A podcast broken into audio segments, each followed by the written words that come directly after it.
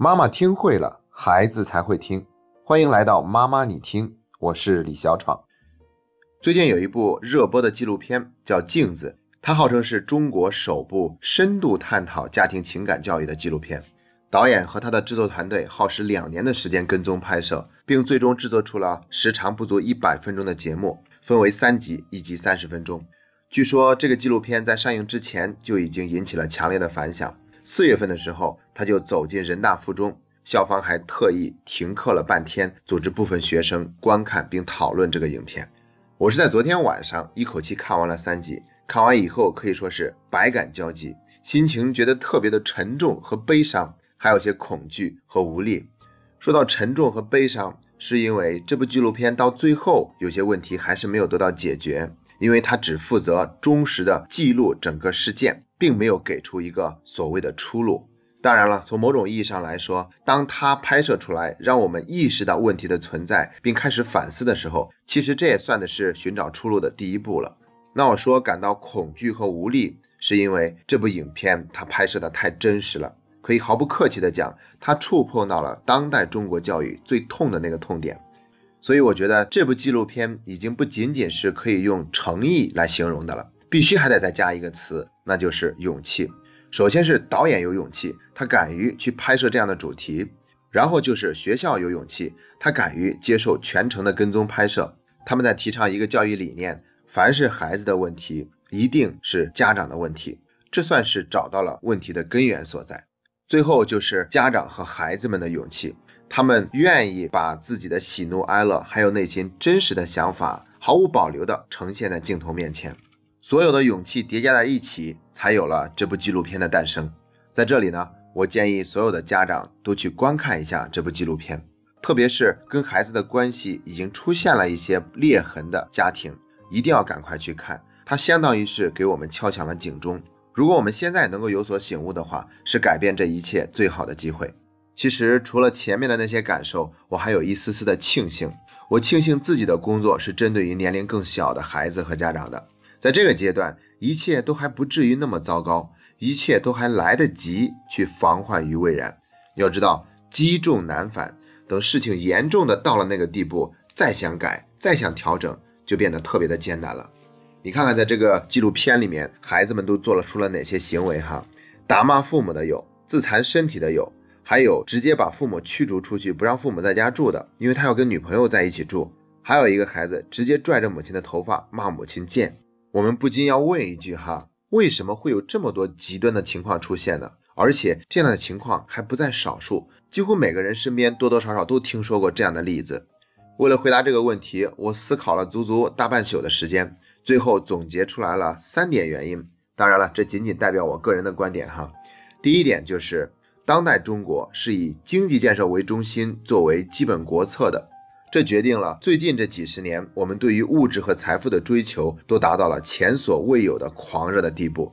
以前我们是过穷苦日子，现在呢，真的算不上是穷了，但却未必不苦，因为我们在不断的追逐物质和财富的过程中呢，渐渐的把自己都物化了。跟那些欧洲人相比，我们的勤劳真的不是一点半点的。但是我们就是把挣钱太当成事儿了，所以连自己都变成了一个挣钱的工具。在这种情况下，我们也很容易把孩子物化，就像我们一心想着挣钱一样，光想着孩子能够变好再变好，变得越来越好。这个过程中却忽略了他的感受，忽略了他是否有压力，他是否开心。在我这个训练营的课程里面，最后也是有一节家长课的。然后我要给家长们做一下毕业典礼上的定向，也就是说，等到孩子进来做毕业典礼的时候，你们要注意什么？其中有一条就是不要在孩子发言的时候忙着拍照。那个时候更应该做的事情是去感受这个孩子的感受，去跟他重新建立一个连接。跟这些相比啊，拍照那点事儿根本就不是事儿，它完全不值得我们去浪费时间。然后抱孩子的时候呢，不是抱一抱，而是抱一会儿，抱住也不用说什么，就是抱着去感受一下对面这个人的心跳和呼吸。如果我们能够这样做的话，就是在感受这个人，而不仅仅把孩子当成一个工具。很可惜，在这部纪录片里面有一个镜头是参加完家长课堂以后，爸爸妈妈们来到营地去看望孩子们，但是跟孩子们之间保持一点距离。然后所有的孩子们敬礼看着自己的父母，很多爸爸妈妈都开始抹眼泪，但还是有一个家长在那里拿着手机拍照。那我觉得至少在那一刻，他是没有意识去好好的感受一下站在对面的孩子的。第二个原因就是中国现行的应试教育的体制，它加强了对孩子的物化，使孩子更容易变成一台考试机器。虽然我们喊了很多年的素质教育哈，但我们不得不承认，现在它就是应试教育，一点没变。考试还是要看分数的高低来论输赢。我们很容易就会对孩子说这样的话：你好好学习就行，其他什么事儿不用你操心，家务活也不用你干。这就是典型的物化孩子的一个表达方式。这样做的后果就是给孩子带来很多的压力，因为不是他想学习好，他就能学习好的。而且我们压抑剥夺了孩子其他方面的需求。一旦他考试成绩不如意的时候，就会产生一种强烈的挫败感，因为在这样的情况之下，孩子很容易把自我的价值等同于自己考试的分数的高低。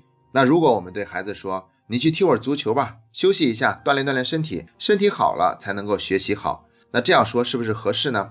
其实这一句话他还是在物化孩子，因为我们让孩子去踢足球锻炼身体，并不是为了孩子这个人，而是为了让他变成一个更棒的考试机器。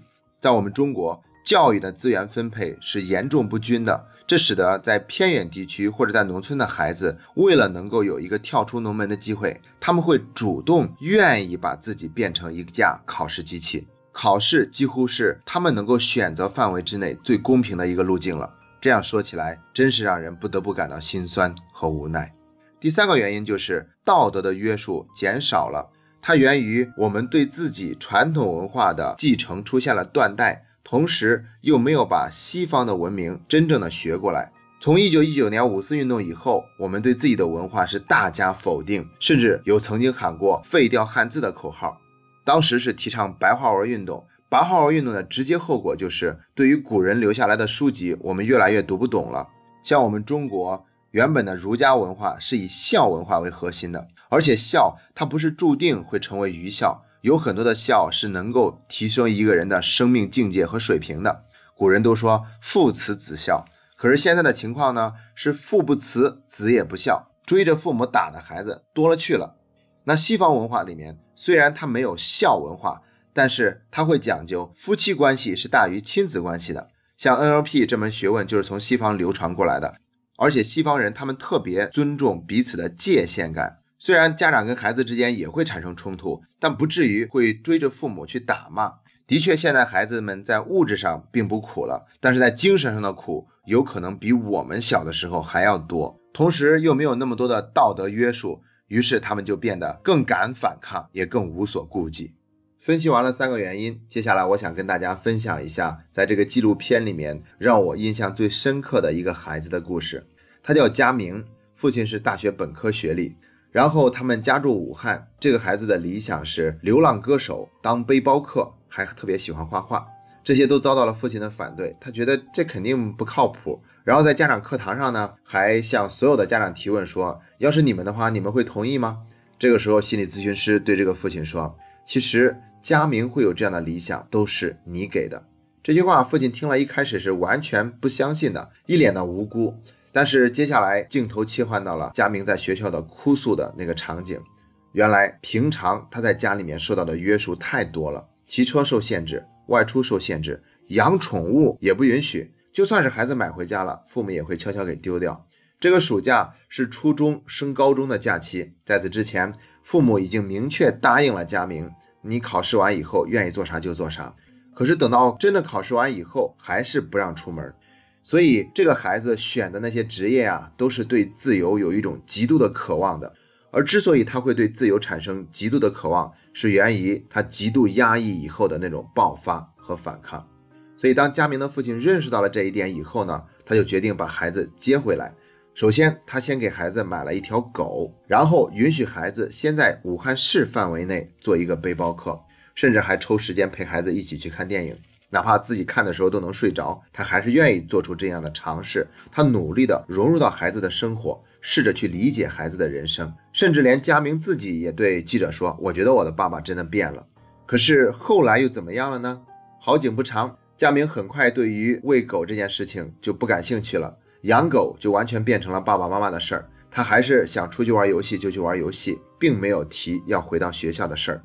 在接受采访的时候，他就对记者说，他觉得现在人生都没有乐趣了，眼看着那个希望的灯变得越来越暗。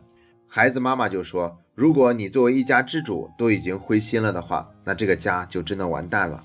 坦白的讲，佳明有没有再去挥霍父亲对他的爱呢？我觉得是有一点的。到了第三集结束的时候，有一段文字描述了佳明的近况。他先是在父亲的资助下开了一个网店，开了两个月就关掉了，然后迷上了摄影。在他满十八岁以后，终于第一次去了比较远的地方，做了一个背包客。至于接下来的人生究竟会是什么样子，我们都不知道，一切都是未知。在这个纪录片里面，佳明的父亲真的已经做得足够好了。他甚至还给自己列了一份关于教育理念方面的清单，时刻提醒自己要去改变对孩子的态度。他还是有所期待，而这个期待中的一切没有发生的时候，他内心再也感受不到乐趣了。很难说这些孩子的现状会让家长感到足够满意，甚至我在想，对于孩子们自己而言，他们是否觉得足够满意呢？也未必吧。但是不管怎么样。我们真的看到了做父母的那份积极和努力，就像范永东导演说的那样，我们要给这些家长们一个公正的评价。的确是这样子的，很多家长付出了更多的努力，面临着更多的挑战，最后却是收效甚微。面对这样的一批家长，我们说任何的道理都是苍白无力的，只能去对他表达一份尊重和理解。新东方校长俞敏洪曾经给这部纪录片做出了很高的评价。但是在私下里，他跟总导演鲁昭凯聊天的时候就说，这部纪录片会有影响力，但不会有很大的影响力，因为中国家长都不会觉得自己是有问题的。不知道正在收听节目的您是否也这样认为呢？还是说我们能够勇于挑战自己，看到自己的问题所在？那其实我跟俞敏洪的观点是恰好相反的。我相信一直在收听节目的您，一定有一个愿意自我反思的良好心态。所以接下来呢？我把我们需要反思的地方总结了五条。第一条就是物化，这是我们非常重要的错误。以后我们要把孩子当人，去多感受他的感受，而不是讲那些空的道理，或者让他忙着去做到我们想看到的样子。第二个词就是界限感。一旦我们没有遵守界限感，我们就会去控制，就会去索取，就会去向外求。以前我们也曾经说过。如果这个孩子他一辈子都没有办法活出一个成功快乐的人生了，请问作为父母，我们还要不要追求自己人生的幸福？答案是肯定的。所以不要再把人生的某一个期望寄托在孩子身上，他会为他自己的生命负责，而我们也要为自己的生命负责。当我们能够活好自己的人生的时候，这也是爱孩子的表现。至少孩子不需要对我们有任何的担心了。第三个关键词是问题。如果我们要找问题的话，千万不要看表面的问题，而是要找到根源的问题。像上周我刚刚做了一期直播，就讲到了写作业的问题，这个是表面问题，导致孩子不愿意写作业的根本原因，那才是我们需要去关注的。而且高手不是去解决问题，而是去消融问题的。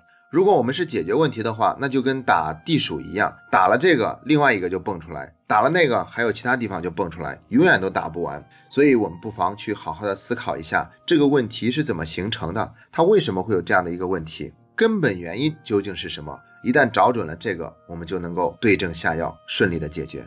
第四条是技巧的价值，我们经常追求在家庭教育中的方法和技巧。它不是没有价值，但它的价值真的不是为了用出来搞定孩子。我们要透过这些有效的技巧去反思和觉察，它为什么会有效？它符合了什么样的心态？我们的心态需要做出哪样的调整？所以说，学习家庭教育技巧的过程，它实际上就是一个明心见性的过程。只可惜很多人呢，他在学技巧的时候，就只是在学技巧，却没有透过技巧看到更多的价值。第五点叫做苦难的价值。其实苦难本身是没有任何价值的，但是我们可以从苦难中提取一些价值。这就相当于我们收到了一个快递包裹，这个包裹的外壳呢脏兮兮的、皱巴巴的，它就相当于是苦难，但是在里面却藏着我们想要的商品。我们只需要剥开外壳，就可以拿到里面我们想要的每一样东西。所以，当我们在家庭教育的过程中遇到了痛苦，特别是这个痛苦在短时间之内都无法改变的时候，我们不妨试着去接受，然后让自己的注意力去关注这份痛苦究竟给我们带来了什么样的价值。其实所有的痛苦都相当于是一个信号，它在提醒我们要做出改变了。再不改变的话，你会痛得更加厉害。所以在心理学里面有一句话叫做“创伤是礼物”，还有一句话是我最近学的，叫做“苦难即辉煌”。最后，请允许我用一段电影台词结束今天的节目。这段台词出自于电影《亲爱的》。当我们受苦，愿所有的苦难成为拯救一切众生苦难的补偿。当我们慈悲，不再以吸干别人为私自己，这是对别人的慈悲，也是对自己的慈悲。今天的节目就到这里，这是妈妈你听陪你走过的第一百零一天。